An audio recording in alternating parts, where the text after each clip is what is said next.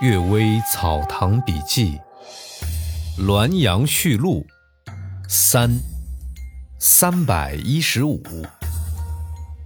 少年好事，奴仆刘芙蓉擅长制作王鼓弓弩，凡是涉猎禽兽等事啊，无所不能。分家之时，将他分给了我，他的技艺没有机会可用。很有点郁郁不得志。他八十多岁时还很能吃饭，只是时常带一只鸟铳在野外散步而已。他放铳百发百中。有一天啊，他看到两只狐狸躺在垄上，射了两发都没打中。狐狸呢也不惊慌，他知道这一定是灵物，恐惧地回到家中。后来啊，也没有发生什么。外祖父张氏水明楼有一个叫范玉的职业人，夜里常常听到瓦上有声音，怀疑有盗贼。起床去看，却又看不出什么。他在暗地里查看，发现啊，有一个黑影从屋上走过。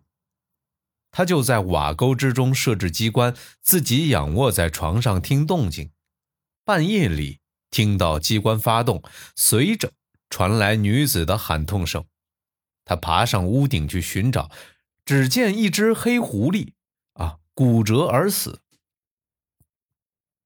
这天夜里啊，他听到屋顶上骂道：“范玉，你为什么杀我的侍妾？”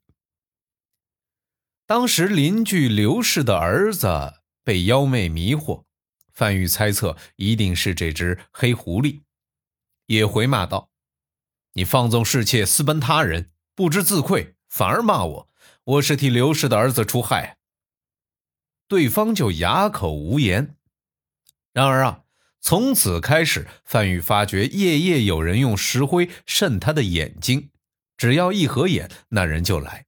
刚洗拭完毕，一会儿又有人来渗石灰，眼睛逐渐红肿、疼痛溃烂，最终竟致双目失明。这大概是狐狸在报复他。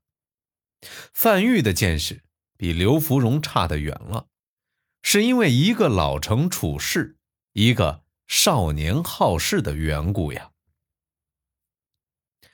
第二个故事，世态炎凉。我有一位门人去云南任县令，他原本出身贫寒，只带着一个儿子和一个家童前往，在省城等待补缺。很久之后，他才得到一个县令的职位。那个县啊，在云南还算是比较富裕的地方，然而距离省城路途遥远，县令的老家又住在比较偏僻的村庄里，寄送书信很不方便，偶尔有家信寄出，也难免遗失。因此啊，县令与妻子几乎断绝音信来往。县令的妻子只从书商刊刻的官员名册之上得知他在某县做官而已。偶尔啊，一个狡猾的奴仆舞弊，县令责打并赶走了他。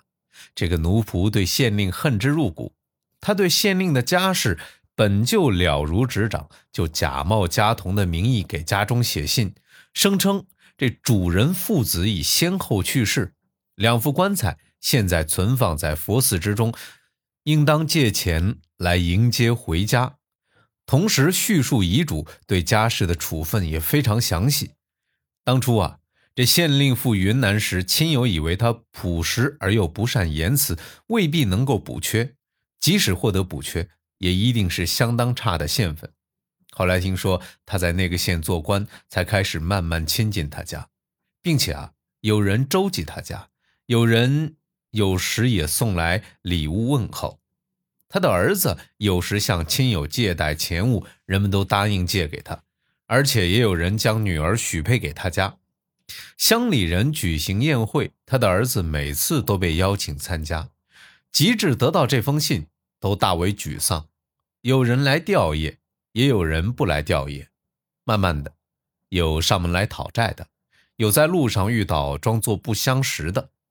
家童奴婢都相继离去，不到半年，门可罗雀冷冷清清。不久啊，这县令托进京的官员捎来一千二百两银子到家里迎接妻儿去云南，才发现上次那封信是假的，全家破涕为笑，好像发生在梦中一般。亲友呢，也渐渐的靠拢过来，也有些人避开不敢再来见面。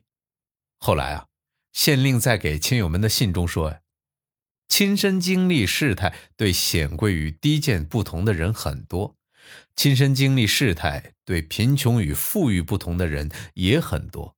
至于本来好好的活着，却忽然死去，死后半年时间又复活过来，这中间曲曲折折的事态，能够亲身经历的人，恐怕我是第一个了。第三个故事，神灵施行教化。门人福安人陈访说呀。福建有个人在深山夜行，仓促之中迷了路。他担心会越走越远，就坐在山崖下面等待天亮。忽然之间，听到有人在说话。当时啊，下弦月刚刚升起，借助月光，大致能够分辨出是人的身形，好像有二三十人坐在山崖上面，又有十多个人在草木丛中出没。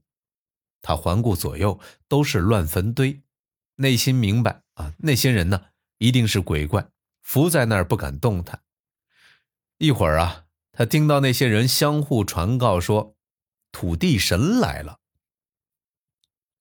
偷偷的瞄了一眼，只见土地神衣冠文雅，年龄约三十多岁，很有点像书生，完全不像这剧场之上白胡子穿布袍的形象。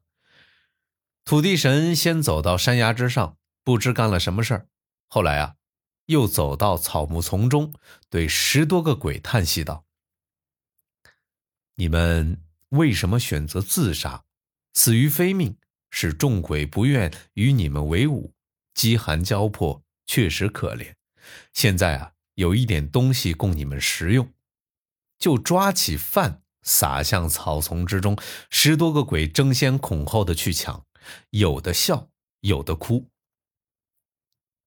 土地神又叹息道：“这个地方的风俗，大致胜败的观念太强盛，恩怨的成见太分明。那些弱者力不能敌强者，就想以自杀来拖累别人，却不懂得自杀的案子，按法律是没有抵罪这一条的，只不过白白的断送自己的生命而已。那些强者。”妄想两家各杀了对方一条人命，也足以相互抵罪了，就发动械斗来发泄私愤，却不懂得法律规定，凡是杀死两条人命，要分别用活人来抵罪，而不是以死人来抵消。死了的人才知道悔恨，却为时已晚；活着的人不知道，变本加厉的干，难道不可悲吗？十多个鬼都哭起来。不久啊，远处的寺庙钟声撞响，立刻周围一片静寂。那个人曾将上述的情况告诉陈访，陈访说：“土地神讲的那些话，不如县令讲那些话更有效。